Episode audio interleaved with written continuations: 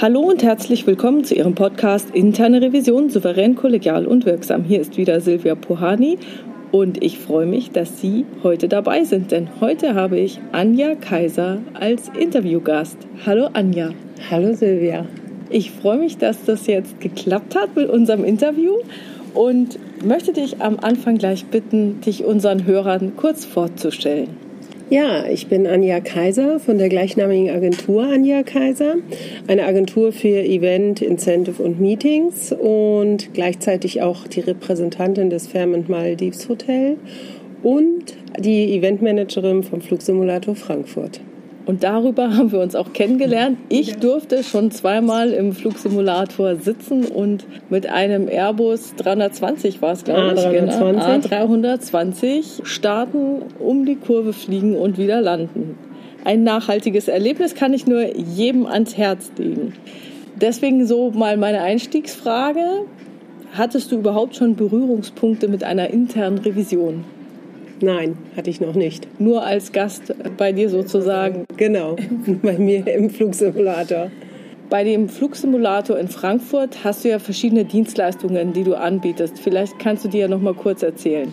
In erster Linie bieten wir Veranstaltungen an, wo jeder einfach auch mal selber Pilot sein kann. Im A320, in einem feststehenden Cockpit, in einem mobilen A320, mit dem wir auch zu Kunden fahren, vor Ort, wenn sie das möchten, direkt eben in näheren Büroräumen. Und zwei jetzt äh, Motion 4D mit VR-Brille.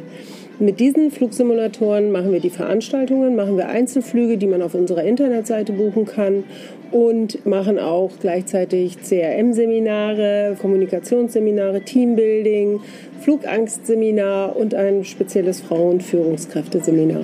Das mit dem Virtual Reality übrigens kann ich nur empfehlen. Das ist ja eine F-18 und man fühlt sich wie Tom Cruise und kann durch den Grand Canyon fliegen. Man muss nur aufpassen, dass man einen stabilen Magen hat, dass einem nicht zu schlecht wird. Das sagen wir sowieso jedem Kunden im Vorfeld. Also es kann dir auch schlecht werden im A320. Wenn du das erste Mal in so einem Cockpit sitzt, ist das ein ganz anderes Gefühl. Und da kann es auch sein, dass man da schon ein bisschen Magengrummeln kriegt. Uns ist es auch immer lieber, der Kunde sagt es vorher, als dass er es zu spät sagt, weil die Instrumente sind doch sehr empfindlich. Aber zum Virtual, ja, der hat 28 virtuelle Cockpits ähm, und ist auch gerade sehr, sehr beliebt. Top Gun 2 ist auf dem Markt. Mhm. Und tatsächlich ist es die F-16 und die F-18. Helikopter sind dabei, die 777, die Boeing 777, die Boeing 747. Also wir haben ein ganz großes Potenzial, um virtuell zu fliegen. So, ich möchte aber jetzt nochmal zurück auf deine Seminare kommen. Was mich besonders interessiert, ist dieses CRM, Crew Resource Management. Was ist das? Wenn man das erklärt, wenn man anfängt, man sagt CRM, kommen viele dann gleich, ah, Sie machen auch Customer Relation Management. Nein, machen wir nicht. Crew Resource Management ist eine Schulung, die wurde 1979 von der NASA gegründet, aufgrund dessen, dass 1977 ein schweres Unglück auf Teneriffa passiert ist, wo zwei Flugzeuge ineinander gestoßen sind aufgrund von Nebel und wo es eine Kommunikation im Cockpit gab, wo der Co-Pilot zu dem Captain sagte, es könnte von rechts eine Maschine kommen und der Kapitän sagte die Antwort, das ist noch nie passiert. Ich bin diese Strecke schon so oft geflogen und es ist noch nie eine Maschine von rechts gekommen. Und leider kam an dem Tag eine Maschine von rechts. Die Flugsicherheit konnte das nicht sehen, weil es war so ein starker Nebel auf Teneriffa, dass man die Kapitäne gebeten hatte, bitte passt unten selbst auf und schaut euch das an. Und es ist dann leider zu diesem großen Unglück gekommen und somit kam es dazu, dass man gesagt hat, da müssen wir was tun. Ein Kapitän hat Recht, ein Kapitän hat die Verantwortung, aber er muss trotzdem auch sein Team hören.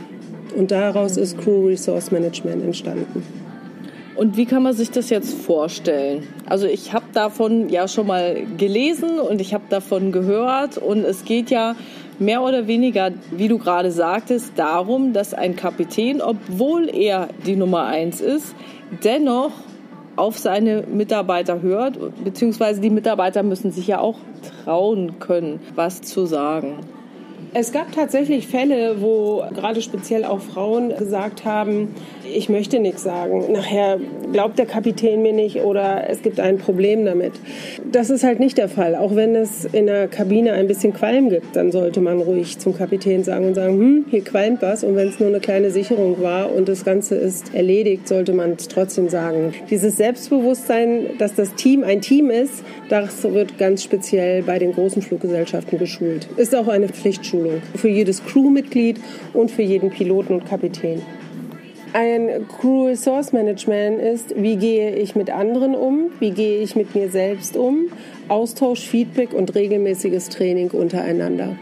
Also das ist ja eigentlich für uns Revisoren auch wie sowas. Wir sind ja auch so manchmal wie Rufer in der Wüste. Wir sagen etwas, es wird nicht unbedingt gehört. Wir sagen nochmal etwas. Es wird dann gehört oder auch nicht gehört. Da braucht man ja auch eine gewisse Resilienz, da dran zu bleiben. Wie schulst du sowas denn? Ich persönlich schule es ja gar nicht. Wir geben dieses Management-Seminar, haben wir umgearbeitet für die Firmen, die das gerne machen möchten und haben es aus dem Bereich genommen. Es ist so, wie ich eben schon einmal ähm, ja auch sagte, jeder braucht den Mut, etwas zu sagen, wenn etwas nicht stimmt. Und jeder sollte bei jeder Kleinigkeit, ein Crewmitglied, eine Flugbegleiterin oder ein Co-Pilot oder wie auch immer, sollte Bescheid geben und sagen, hier stimmt etwas nicht. Mhm. Die Schulungen beruhen sich auf das, dass man eben halt wirklich sagt, man muss eben wirklich auch erstmal sehen, wo liegen die Fehler? Was ist überhaupt ein Fehler? Jeder Mensch macht Fehler. Wir machen alle Fehler. Aber ein Fehler darf ja nicht in dem Fall so sein, dass es zu Problematiken kommt während des Fluges. Also mein Lieblingsspruch ist ja immer, ein Pilot kann keine Arbeitsgruppe bilden, um eine Entscheidung zu treffen, sondern er muss das sofort in seinem Team, sonst hat es fatale Folgen. Und dieses Team muss innerhalb von Sekunden die perfekte Entscheidung treffen. Zu dem Thema, jeder macht Fehler und keiner ist unfehlbar. Und trotzdem diesen Zusammenhalt, mit jedem gleich umzugehen, das wird im CRM trainiert. Du hast gerade gesagt, mit jedem gleich umgehen. Also man sieht ja schon an den Schulterklappen so im Cockpit, so mit ich weiß nicht wie viele Streifen und das geht dann abwärts. Und da wird ja nach außen sehr klar die Hierarchie transparent gemacht, wer was zu sagen hat oder nichts zu sagen hat. So, also du sagst jetzt, der Pilot mit den meisten Streifen auf der Schulterklappe soll auch zuhören, wenn der Flugbegleiter zu ihm reinkommt und sagt, übrigens, da hinten ist was nicht in Ordnung. Und angemessen darauf reagieren. Genau, so ist das. So sollte der Flugbegleiter also, das machen. Ich stelle mir das vor wie bei den Ärzten Götter in Weiß. Und wenn man so Chefarztvisite hat und im Krankenhaus ist, da kommen die ja auch gestaffelt hinein ins Zimmer und ganz hinten noch die Pflegeleitung. Wie kriegt man das in die Köpfe hinein der Piloten? Es ist so, es ist schon etwas Besonderes, wie überhaupt ein Team zusammenkommt. Der Unterschied zwischen den Crews im Flugzeug und einem ganz normalen Arztteam oder ein Team in irgendwelchen Firmen mit Abteilungsleitern ist ja schon der große Unterschied. Die sind jeden Tag täglich gemeinsam zusammen. Bei einem Cockpit und bei einer Flugcrew ist es nie die fliegen jedes Mal mit einer komplett anderen Crew. Die lernen praktisch ihr Team jeden Morgen, wenn sie fliegen, das erste Mal oder vielleicht auch gegebenenfalls das zweite oder dritte Mal kennen. Aber es fliegt nie ein gesamtes Team mehrmals zusammen in der Konstellation. Diese Teamarbeit wird für jeden Mitarbeiter geschult. Das ist auch wirklich der Respekt, das darf man ja nicht vergessen. Man soll ja trotzdem Respekt vor dem Kapitän haben und vor dem Piloten. Aber dennoch ist es auch der erste Eindruck immer wichtig, gerade gerade in diesem Bereich vom Piloten, von der Crew. Es ist zum Beispiel Kommst du mit schlechter Laune auf Menschen zu, wirst du ein schlechtes Team an dem haben. Bist du freundlich morgens und sagst, Guten Morgen, ich bin Ihr Kapitän, ich bin heute dafür zuständig, dass wir die Leute von A nach B bringen, ist es schon eine ganz entspanntere Atmosphäre. Alleine da fängt es schon an, was immer geschult wird. Der erste Eindruck ist der wichtigste Eindruck und der erste Eindruck muss auch Vertrauen vermitteln. Und dieses, da fangen wir erstmal an. In diesem ganzen Seminar fängt das ganze Thema erst einmal mit Vertrauen an. Wir müssen es so schaffen, dass die Crew das Vertrauen zu dem Kapitän hat. Okay, wie gelingt es?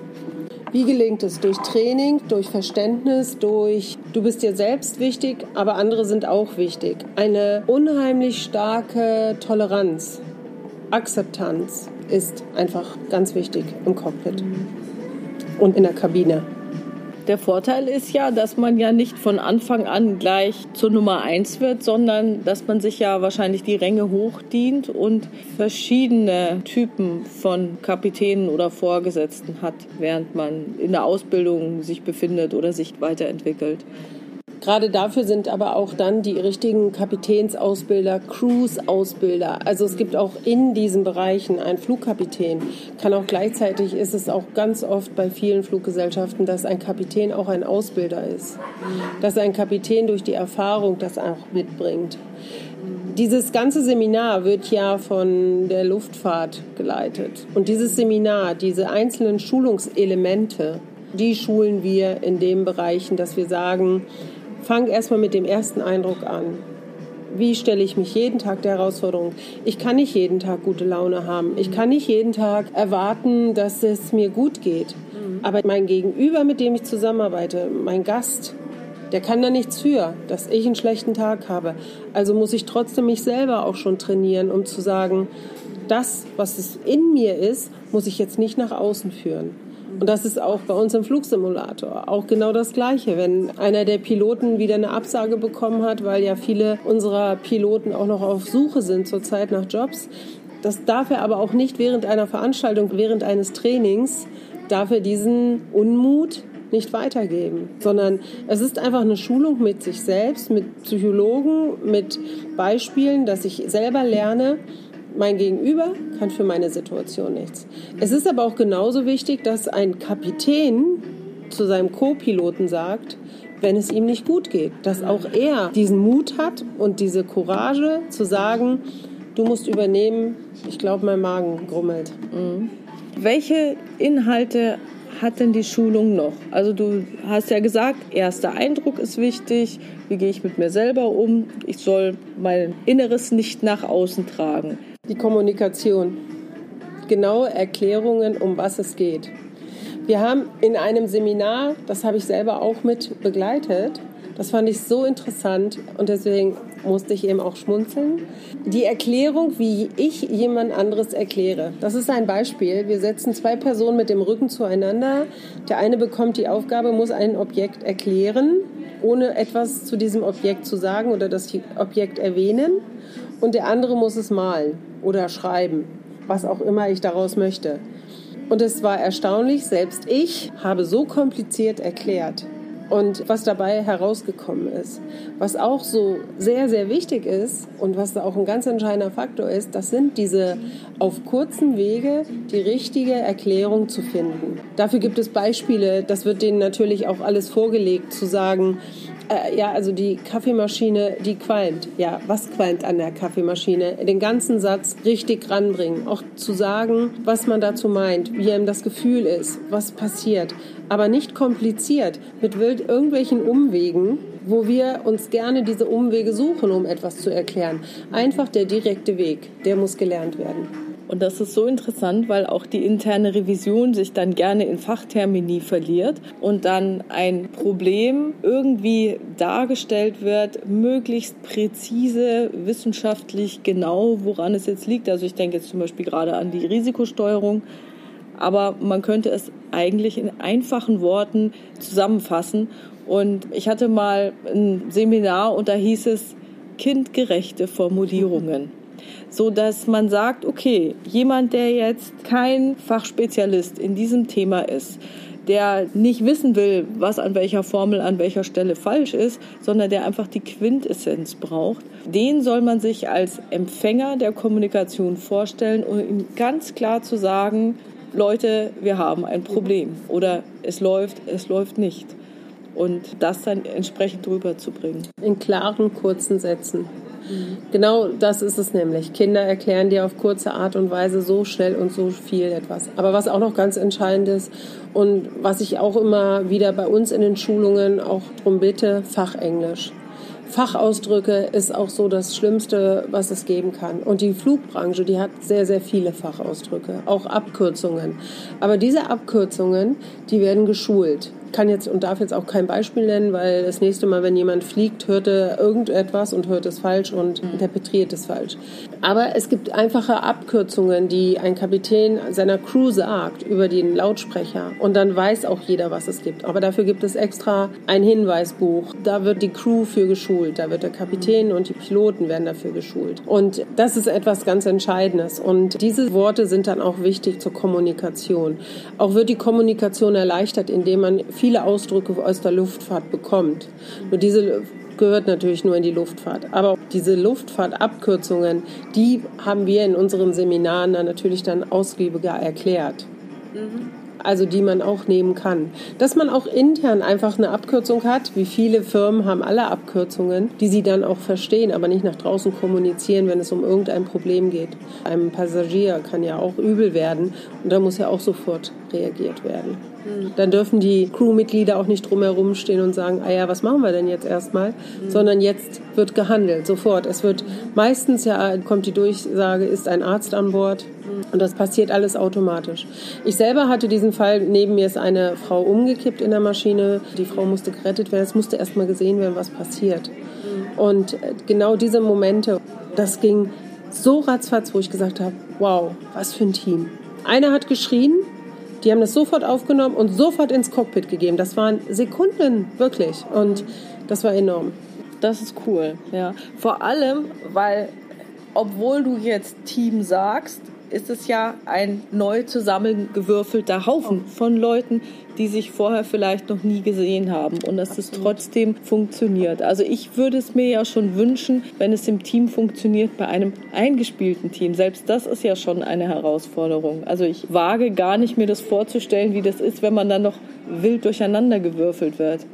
Ja, und das ist aber das Entscheidende, dass das sofort passiert. Und das ist auch schon morgens beim Briefing so. Mhm. Es ist ja auch in der Kabine noch der Purser der Chefs. Mhm. Aber trotz alledem, wenn der Purser ganz hinten ist und vorne steht eine Cabin Crew vor der Cockpit-Tür und muss eine mhm. Anweisung geben, dann ist das natürlich automatisch die Dame. Mhm. Und im Cockpit ist es natürlich dann genau das Gleiche. Wenn da irgendwie etwas passiert, da sitzen ja auch zwei, drei. Na, zwei zwei? Überwiegend zwei, kommt natürlich darauf an, welche Maschinentypen. Genau. Aber nachher sind es dann auch mal drei oder vier. Aber in den normalen Mittelstrecken sind es zwei. Und da muss es ja dann auch ganz genauso klappen. Ich habe mal gehört, dass dann auch bestimmte Codewörter genutzt genau. wurden im Sinne von, ich meine es jetzt ernst, äh, es ist kein Scherz oder Stopp und dass das sozusagen nochmal extra Gehör verschafft wird. Ich glaube, da haben wir in der internen Revision auch ein paar solche Codes, dass wir sagen, Mensch, das könnte ja in die Ordnungsmäßigkeit der Geschäftsorganisation laufen. Also als Signalwort so, hallo, das ist nicht Pillepalle, sondern das ist was Größeres. So ähnlich könnte ich mir das jetzt auch vorstellen, dass bestimmte Begriffe genutzt werden, um einfach auch dieses Gehör zu haben und zu finden, wenn man was anspricht. Absolut. Aber was dann auch ganz wichtig ist und was auch trainiert wird, ist zum Beispiel, wenn es zu einem Panik an Bord kommt, dass diese Panik nicht auf die Crew rübergeht. Dass die Crew Besonnenheit und Ruhe bewahrt. Und auch dieses hier wird geschult. Denn das ist auch etwas ganz Entscheidendes. Es gab zum Beispiel, man hat das nachgespielt mir fällt das Jahr nicht ein, aber es war die Maschine, die von Rio nach Paris fliegen sollte, die sehr lange auch nicht auffindbar war, die abgestürzt ist, mitten in der Nacht, die ganz plötzlich vom Radar weg war. Da müsste ich direkt nochmal recherchieren. Ich habe dieses Datum auch. Es gab ein Problem an Bord. Der Kapitän, man hat es nachgespielt, weil man die Blackbox dann ja irgendwann gefunden hat und die Maschine auch. Man hat es nachgespielt. Der Kapitän ging aus der Maschine raus. First Officer und Pilot waren noch drin, haben das Kommando übernommen und die Maschine hatte eine falsche Anzeige. Und sofort haben die beiden Piloten, was machen wir jetzt? Wo ist der Kapitän? Und wie kriegen wir das jetzt hin? Und die Maschine und sie hatten einfach nicht die Besonnenheit gezeigt. Und diese Besonnenheit ist halt einfach wichtig. Und das ist etwas gewesen, was dann leider ein Fehler des Cockpits war, was nachher aber erst nach langem Hin und Her und nach der Auswertung der Blackbox rauskam. Und genau das ist das, was eigentlich ganz wichtig ist, Ruhe zu bewahren und eine Checkliste machen. So eine Vordeck wird die genannt, diese Checkliste. Und mit dieser Checkliste einfach ganz besonnen abarbeiten. Auch in einer kürzesten Zeit natürlich, aber trotzdem besonnen. Und dafür gibt es all diese ganzen Checklisten, die auch sehr, sehr wichtig sind in der Flugbranche. Also wer dazu was nachlesen will, dieses Buch Kollektive Achtsamkeit von äh, Dr. Annette Gebauer, die ich ja auch schon im Podcast hatte, die hat dazu auch was geschrieben und Beispiele für diese Checklisten in ihrem Buch. Also kann ich allen nur empfehlen, da nochmal reinzugucken. So, was macht denn jetzt dein CRM-Training sonst noch aus? Also wir haben jetzt Eindruck, Kommunikation, Fachausdrücke, Ruhe bewahren, nicht in Panik verfallen. Gibt es da weitere Komponenten oder haben wir die jetzt alle durch? Die wichtigsten haben wir durch. Die ganze Art und Weise, ist die Kommunikation. Und das ist einfach das A und O. Dadurch ist ja CRM entstanden, weil die Kommunikation nicht stimmte, weil man Angst hatte, dem Chef etwas zu widersprechen. Und das Ganze entspricht dem ganzen Jahr. Also das ist ja dieses CRM, Kommunikation der Luftfahrt. Also interessant ist es ja, dass sich genau das in der Luftfahrt entwickelt hat. Und meine These wäre jetzt, ohne die Black Box, ohne diese aufgezeichnete Kommunikation, aus diesen abgestürzten Fliegern wäre man bestimmt nicht so weit gekommen, das so aufzuarbeiten. Weil man möchte natürlich weitere Abstürze vermeiden. 2017 war das verkehrssicherste Jahr der Luftfahrt. 2017 ist das wenigste passiert überhaupt in der Luftfahrt was dort passiert oder was dort immer wieder kommt, das wird ja jedes Mal wieder neu trainiert. Sei es ein Absturz mit den kleinen B737, mit der Boeing, die dann ein neues System bekommen hat, hat man ja auch rausgefunden nachher. Die Blackboxen sind ja dazu da, um die Fehlermeldung, also um die Fehler weiterhin zu vermeiden. Natürlich äh, wird auch dieses Seminar immer weiter ausgebaut. Es gibt immer wieder neue Probleme, die geklärt werden müssen. Und diese Blackbox ist eine große Unterstützung. Ja, das stimmt mit dem Unglück, aber dieses Unglück ist ja erst vor 14, 15 Jahren leider passiert, wo die Paris-Maschine abgestürzt ist. Und da hat man ja gesehen, es reicht immer noch nicht mit der Kommunikation und mit den ganzen Bereichen. Was bedeutet, die Schulungen müssen einfach immer mehr konsequent durchgezogen werden. Ja, und da ist es ja, glaube ich, auch so, dass die, zumindest in den USA, die auch vorgeschrieben sind, dass die gemacht werden müssen. In Deutschland auch. Also ich bin fast sicher, dass es in Deutschland, Österreich, Schweiz ist. Und auch der ganz große Bereich, wo die großen Fluggesellschaften ihre Star-Allianz und wie sie alle heißen, bei denen ist das alles vorgeschrieben. Es auch bei den deutschen Fluggesellschaften ist es ja auch so, dass die auch ein sehr hartes Training dafür haben. Jetzt ist ja diese Verpflichtung, Ranghöheren in kritischen Situationen zu widersprechen. Hast du ja auch gesagt, es erfordert Mut. Und da hatte jetzt beim Fußball fällt mir das gerade ein, hatte, glaube ich, der Müller gesagt, naja, es gibt zwei Arten von Mut. Einmal den persönlichen Mut und einmal den ich weiß nicht, wie er das genannt hat, irgendwie organisatorischen oder institutionalisierten Mut. Also wenn meine Rahmenbedingungen so sind, dass ich sowas ansprechen kann, zum Beispiel diese Kommunikationsformel, we have to stop immediately oder irgendwie sowas sage, dann ist es ja schon sehr viel institutionalisierter und organisierter. Solche Rahmenbedingungen erfordern ja dann viel weniger persönlichen Mut. Und ich glaube, das ist ja auch das Ziel, worauf man darauf hinarbeiten muss. Persönlicher Mut. Ich denke, dass wir in der heutigen Zeit alle mutiger sein sollten. Mhm. Genau nach der Zeit, die wir jetzt haben, ist es ja viel wichtiger, wieder diese Kommunikation und den Mut zu haben. Was ich, den Mut hatte ich vielleicht in einer Telco mal eher, ich glaube, dass wir das jetzt wieder neu lernen müssen und dass wir jetzt gefestigter durchgehen. Ich hatte auch gerade vor kurzem eine Sitzung, wo die Leute gesagt haben, endlich sehen wir uns wieder und können uns in die Augen gucken wenn wir demjenigen was sagen wollen. Und das fand ich auch ganz interessant, weil vielleicht ist die Kommunikation in den Telcos oder in den Videocalls einfach ein bisschen nicht oberflächlicher, aber vielleicht ist die eine oder andere Situation doch dran vorbeigegangen. Und es war einfacher für vielen, es über einem Call zu sagen und jetzt aber den Mut zu finden und zu dem Chef zu sagen, nein, ich bin da anderer Meinung.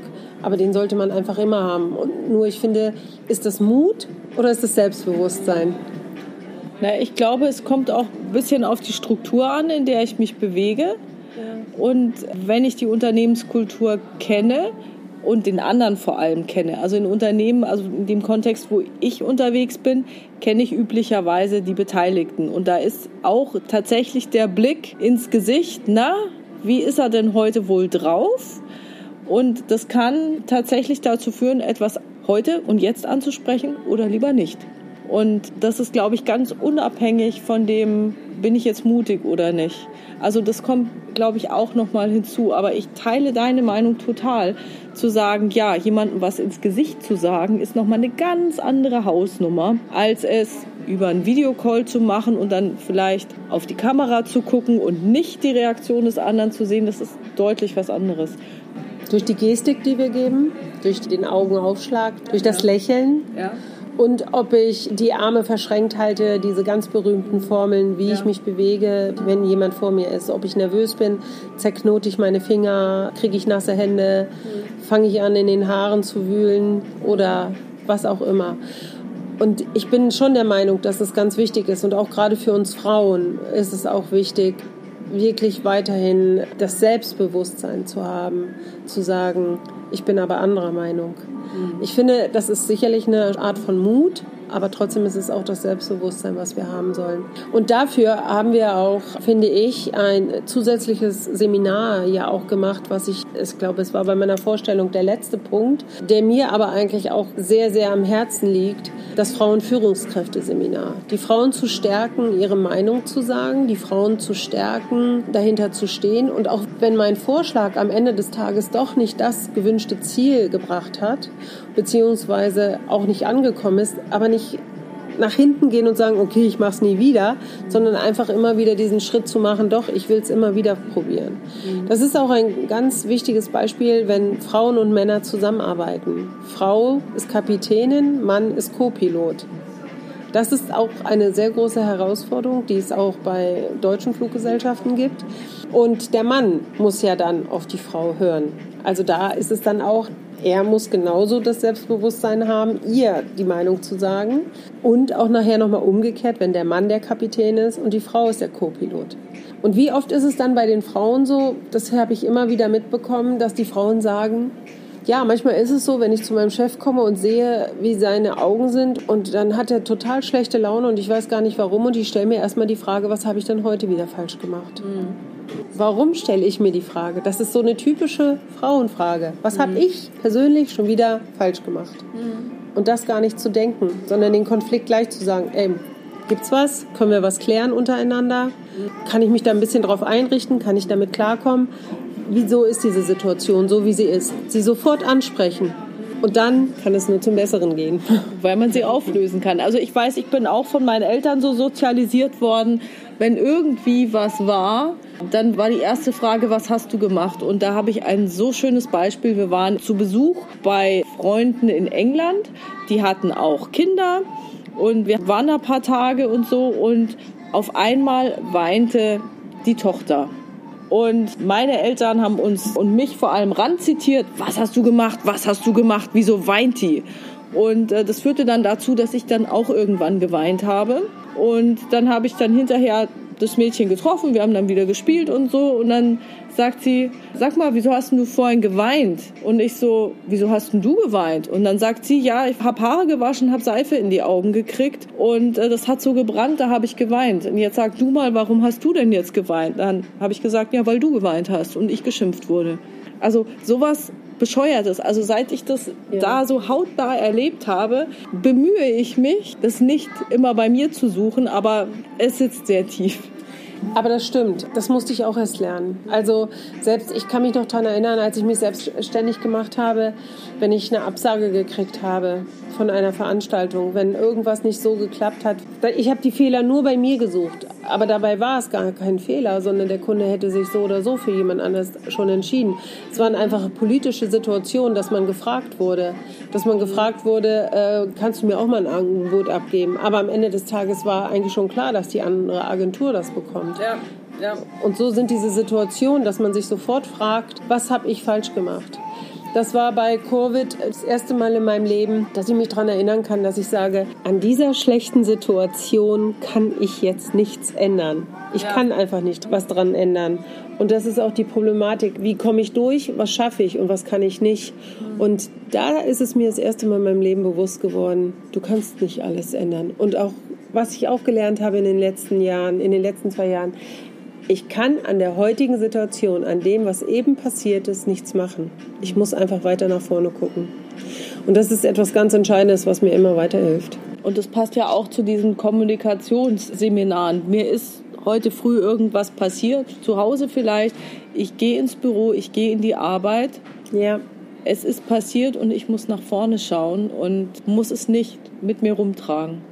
In irgendeiner Weise trägt man es mit sich rum. Aber auf der anderen Seite ist es nicht mein Gegenüber, ist nicht dran schuld. Ich hatte gestern auch drei Situationen, wo was schlecht gelaufen ist. Drei Situationen. Und ich habe trotzdem gelacht. Weil ich es nachher aber auch irgendwo gesagt habe, das kann ja nicht sein. Heißt es nicht immer, alle guten Dinge sind drei? Also bei mir war es dann gestern tatsächlich so, alle schlechten Dinge sind drei. Aber heute kann ich auch noch drüber lachen und ich habe es aber auch keinem gezeigt. Ich bin hier in Frankfurt angekommen, was alles passiert ist bis hierhin und ich bin hier in Frankfurt angekommen und bin sofort in das Meeting gegangen und habe gelacht und habe die Ausstrahlung gehabt, die einfach dann wichtig ist. So, du hast jetzt viel erzählt von dem Crew Resource Management, das ja für Fluggesellschaften gemacht wird. Du hast auch erzählt von dem Frauenführungskräfteseminar. Was gibt es denn sonst noch für Kommunikations- und Teambuildings, die jetzt nicht unbedingt für Piloten oder Flug was ist das dann, Fluggesellschaften gemacht werden. Fluggesellschaften für Airlines. Für Airlines. Natürlich gibt es Gruppen, wo man entscheiden muss. Also man sagt natürlich, die Gruppe, wenn eine Gruppe an der Bushaltestelle ist, die hat kein gemeinsames Ziel zu kommunizieren. Bei, als Beispiel bei einer Fußballmannschaft ist das zum Beispiel, die haben natürlich eine gemeinsame kommunizierte Zielsetzung. Mhm. Auch bei der Rollenverteilung, das ist eben halt der Unterschied muss man immer sehen, an der Bushaltestelle ist die Rollendifferenzierung nicht deutlich. Bei der Fußballmannschaft absolut ist die Rollenaufgabe komplett klar. Genau das gibt es mit den Verbindlichkeiten, mit den Aktivitäten und sogar mit der Verantwortung. Wir haben das offene Beispiel, wenn ich eine Gruppe habe, die kein Ziel hat gemeinsam und wir haben die Aufgabe bei einer Fußballmannschaft, bei einem Crew, bei einem Team, ein Team in der Marketingabteilung, die haben alle das gleiche Ziel, dass das erfolgreich wird, was sie machen. Ja. So, und diese Unterschiede, wenn man das auch ein bisschen vergleicht, wir machen in unserem Fall ja Fallbeispiele nur aus dem Cockpit, aber wir machen auch Fallbeispiele zum Beispiel als Team, dieses berühmte, du bist unter der Erde, du bist in einem Bunker, du sollst wieder raus aus dem Bunker, aber es komplett um dich herum alles vergast. Du sollst als Team aber aus diesem Bunker heraus. Du hast ein paar Materialien zur Verfügung und musst dann entscheiden, wie komme ich gemeinsam da raus. Und alleine diese Fallbeispiele machen wir auch in den ganzen Seminaren, in den, wir haben auch ganz einfache Fallbeispiele aus dem ganz normalen Leben. Wir erklären den Kommunikationsbereich, wir erklären das Teambuilding aus der Luftfahrt, aber wir stellen es trotzdem auf ganz normale Bereiche ein, wo wir sagen, das erleben wir tagtäglich. Und damit geht es eigentlich auch schon bei uns in einem ganz speziellen Bereich. Da gibt es ein, das würde ich auch ganz gerne noch sagen, das heißt Vordeck. Das ist ein Werkzeug zur Entscheidungsfindung. Vordeck heißt Facts, Options, Risk, Decisions, Executions, Check. Um das auf Deutsch noch einmal rüberzubringen, ist es Facts, welche Situation liegt vor? Wie gehe ich damit um? Was mache ich? Options ist die Handlungsoption. Welche Handlungsoptionen bieten sich jetzt für mich an? Das ist diese Checkliste, von der ich immer rede. Risks and Benefits. Welche Risiken und Vorteile sind mit dem jeweiligen Handlungsoptionen verbunden? Decision. Welche Handlungsoption wird mir jetzt gewährt? Executions. Ausführung der gewählten Handlungsoption. Und Check führt der eingeschlagene Weg zum gewünschten Ziel. Und das ist eine Checkliste, die tatsächlich auch sehr viele Leute jetzt, wenn sie eine Entscheidung treffen müssen, sich das mal einfach aufschreiben und sagen, eine gute Sache. Und das kommt aus der Luftfahrt auch. So eine Art Checkliste, mit denen wir immer wieder umgehen. Ja. Das ist Vordeck. Das ist sehr gut. Ähm, jetzt hattest du ja vorhin auch Fehler angesprochen. Was schult ihr denn zum Umgang mit Fehlern? Weil auch wir Revisoren decken natürlich Fehler auf, sprechen Fehler an und ich glaube, da kommt es auch sehr drauf an, wie man es macht. Also ich hatte heute gerade mit einem Kollegen nochmal gesprochen, wie macht ihr das denn? Habt ihr nur Negativberichterstattung oder auch Positives? Wie sieht das aus? Und deswegen interessiert mich dieser Umgang mit Fehlern so besonders. Das heißt TEM, Treat and Error Management in der Luftfahrt. Und da wird halt auch gerade, gibt es da ein Beispiel, was man dann nimmt, auf einem internationalen Flughafen 2013 schlug eine UPS Airline Airbus A300 auf der Landebahn auf und fing Feuer und beide Piloten starben. Genau da wird jetzt alles genau durchgegangen, woran lag es? Wo war dieses Fehlermanagement? Das Fehlermanagement darf natürlich nicht nur gemacht werden, wenn jemand stirbt, ganz klar. Aber genau das ist einfach dann das Wichtige. Wie gehen wir damit um? Wie setzen wir uns mit diesem Fehlermanagement auseinander? Was wurde gemacht? In diesem Fall wurde der Anflug, der wurde nicht durchgeführt wie nach dem üblichen Verfahren. Das ausführliche Briefing muss gemacht werden. Man hätte durchstarten können. Dieses ganze System, dieses Control Flight Intro Terrain System, das wird dann wirklich zugesetzt und in diesem Bereich gehen wir mit Fehlern um. Und dieses Management, potenzielle Fehler zu identifizieren, diskutieren und die Problemlösung finden, vorbereitet sein adressieren Sie den Zweifel und die Fragen in einem möglichst offenen und nicht punitiven Arbeitsumfeld. Ja, das ist wie Punishment. Ja. Das ist halt Angstkultur. Angst, Angstkultur, genau. Also man sollte einfach adressieren und die Zweifel und die Fragen wirklich in diesem Bereich Angst klären. Dann die nächsten Schritte man sollte immer die Teammitglieder darüber informieren, wenn etwas auch falsch gelaufen ist, wenn etwas richtig gelaufen ist, alles das. Man sollte einfach die Teammitglieder über die Verfahrensweisen und die Arbeitsschritte informieren. Mhm. Das ist etwas ganz Entscheidendes und somit gehen die nächsten Fehler nicht weiter. Dann wird es diesen Fehler beim nächsten Mal nicht geben. Also wieder eine große Sicherheit. Aber wirklich dieses Miteinander, wirklich zu sagen, wir setzen uns zusammen und wir sagen, was ist dort falsch gelaufen und sind offen und ehrlich, gehen mit diesen Fehlern um.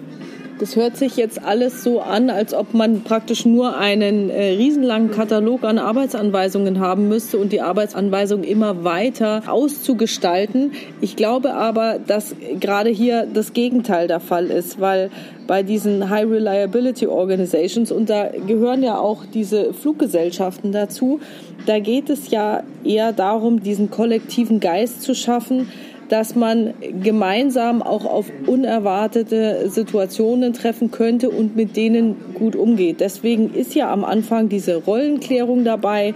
Deswegen ist ja auch die Sensibilisierung dabei. Wer hat jetzt welche Aufgabe und was ist zu tun? Wie sieht die Aufgabe grundsätzlich aus? aber auch die Befindlichkeiten, falls sich bei dem einen oder anderen dann noch mal was tut, also was mit der Familie ist oder man selber nicht so gut drauf ist. Und genau das, dass man praktisch diese Kombination hat.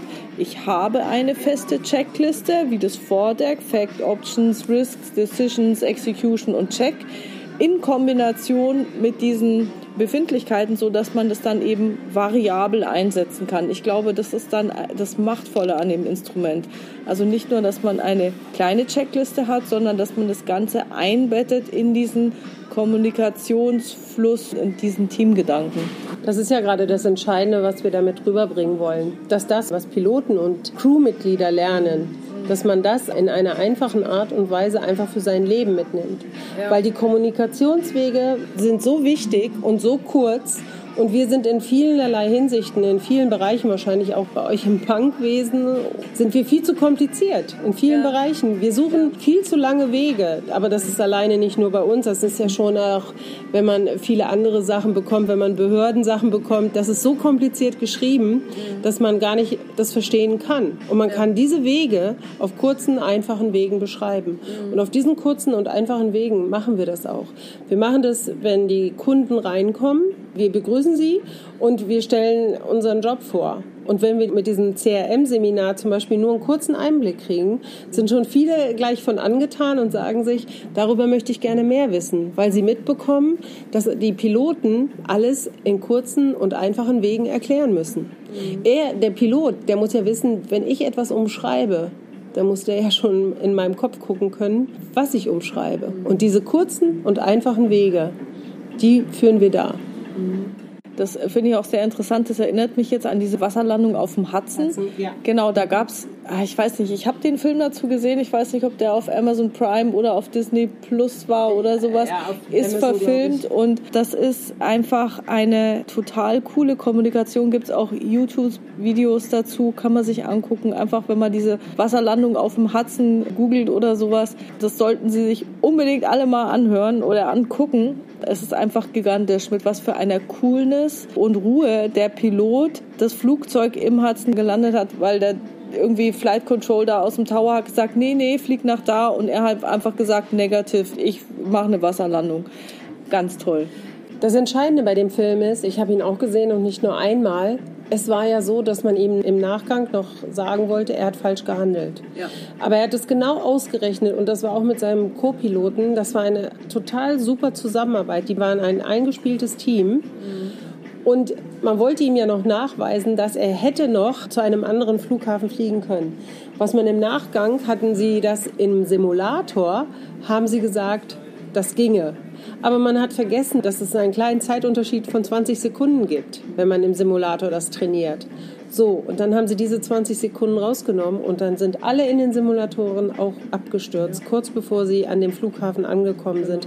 Und da kann man einfach sehen, an dem Film, das finde ich auch ganz entscheidend und das finde ich auch toll, wie der Film gemacht wurde, wie auch die Crew in der Kabine sich super verhalten hat und wirklich konsequent das gemacht hat, was der Kapitän ihnen mitgeteilt hat. Weil das Problem war, Flugzeug ist natürlich untergegangen, war unbrauchbar, Millionen Schaden und deswegen auch wahrscheinlich war es wieder ein menschlicher Fehler. Der Pilot hat die falsche Entscheidung getroffen.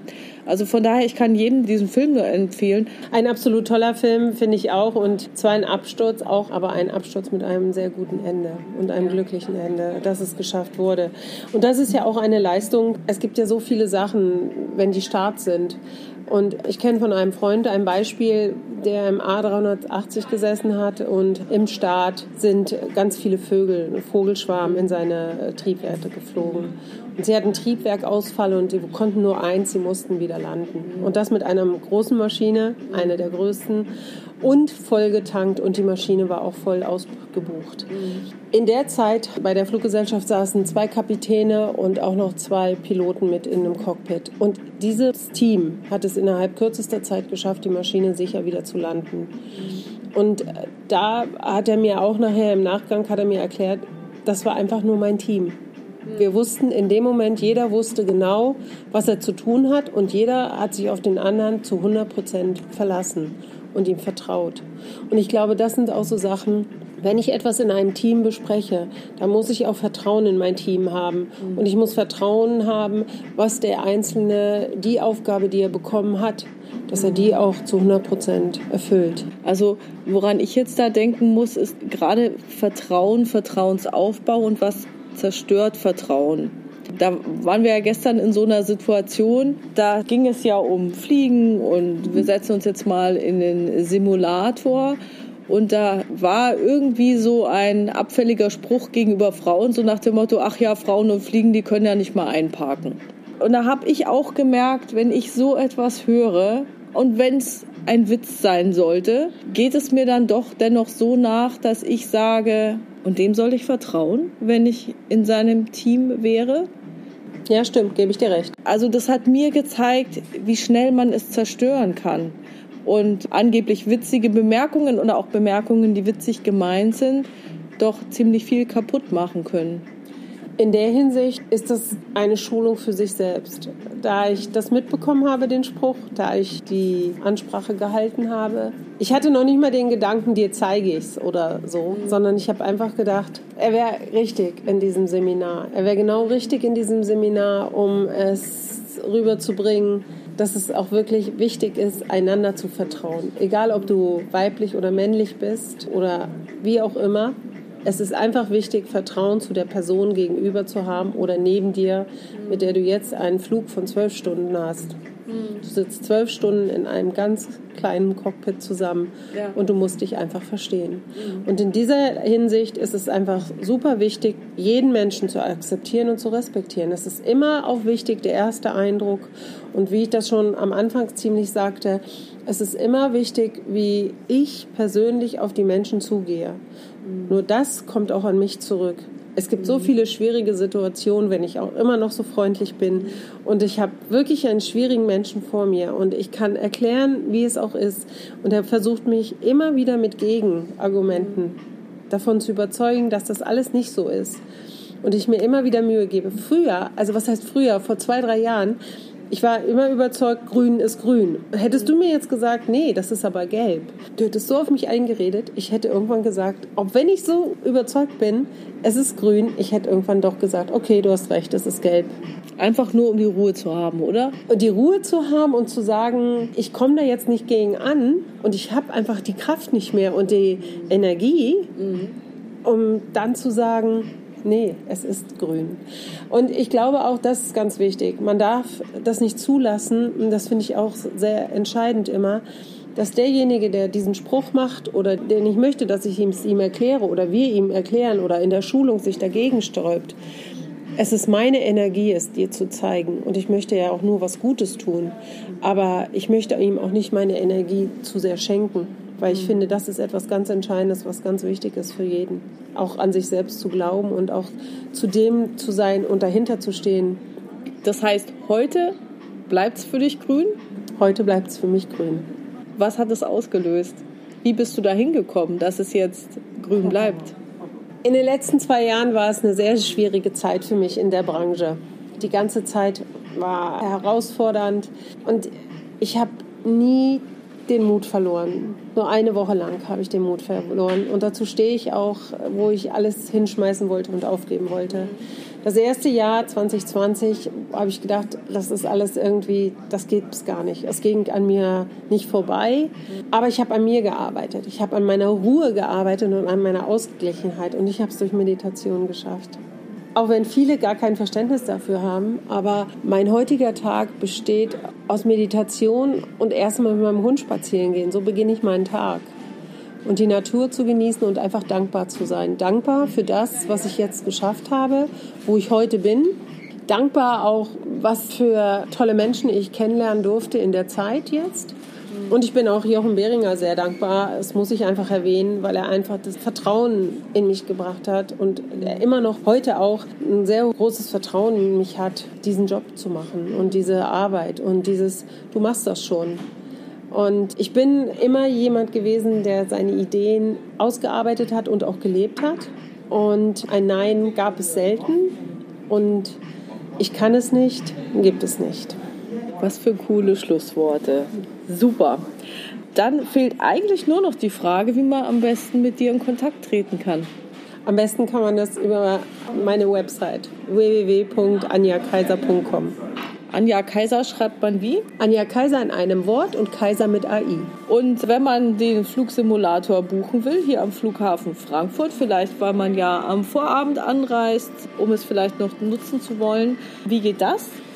Es gibt eine Website, die ist www.flugsimulatorfrankfurt, alles in einem Wort.com und da gibt es einen Ticketshop und auf diesen Ticketshop kann man draufgehen und dann kann man sein Ticket buchen und den Kalender öffnen, ob wir noch frei haben. Sehr schön. Und für die sonstigen Seminare? Genau, wir haben äh, auf der Seite Seminare Termine, feste Termine. Wir haben jetzt gerade wieder ein Flugangstseminar, auch ein ganz, ganz großes Thema, Flugangst. Auch jetzt nach den letzten zwei Jahren sehr, sehr herausfordernd, dass die Menschen sehr starke Angst haben zu fliegen. Wie gehen sie damit um? Woran liegt es überhaupt, dass sie Flugangst haben? Ist es, wenn die Tür zugeht, Platzangst? Ist es Kontrollverlust, Höhenangst? All dieses, da gibt es immer bei uns allerdings ein Zweitagesseminar. Wir haben das CRM-Seminar, das Kommunikationsseminar, haben wir einmal als Vortrag von 60 Minuten. oder als Eintagesseminar oder als Zweitagesseminar. Es kommt immer ganz drauf an, wie intensiv das durchgespielt werden soll. Und die ganzen Seminare beginnen ab sechs Personen, also mindestens sechs Personen müssen es sein. Dann führen wir es durch. Okay, super. Dann herzlichen Dank für dieses Interview, Anja. Vielen Dank für deine Zeit und die Möglichkeit, liebe Silvia. Ich danke dir. Tschüss. Tschüss.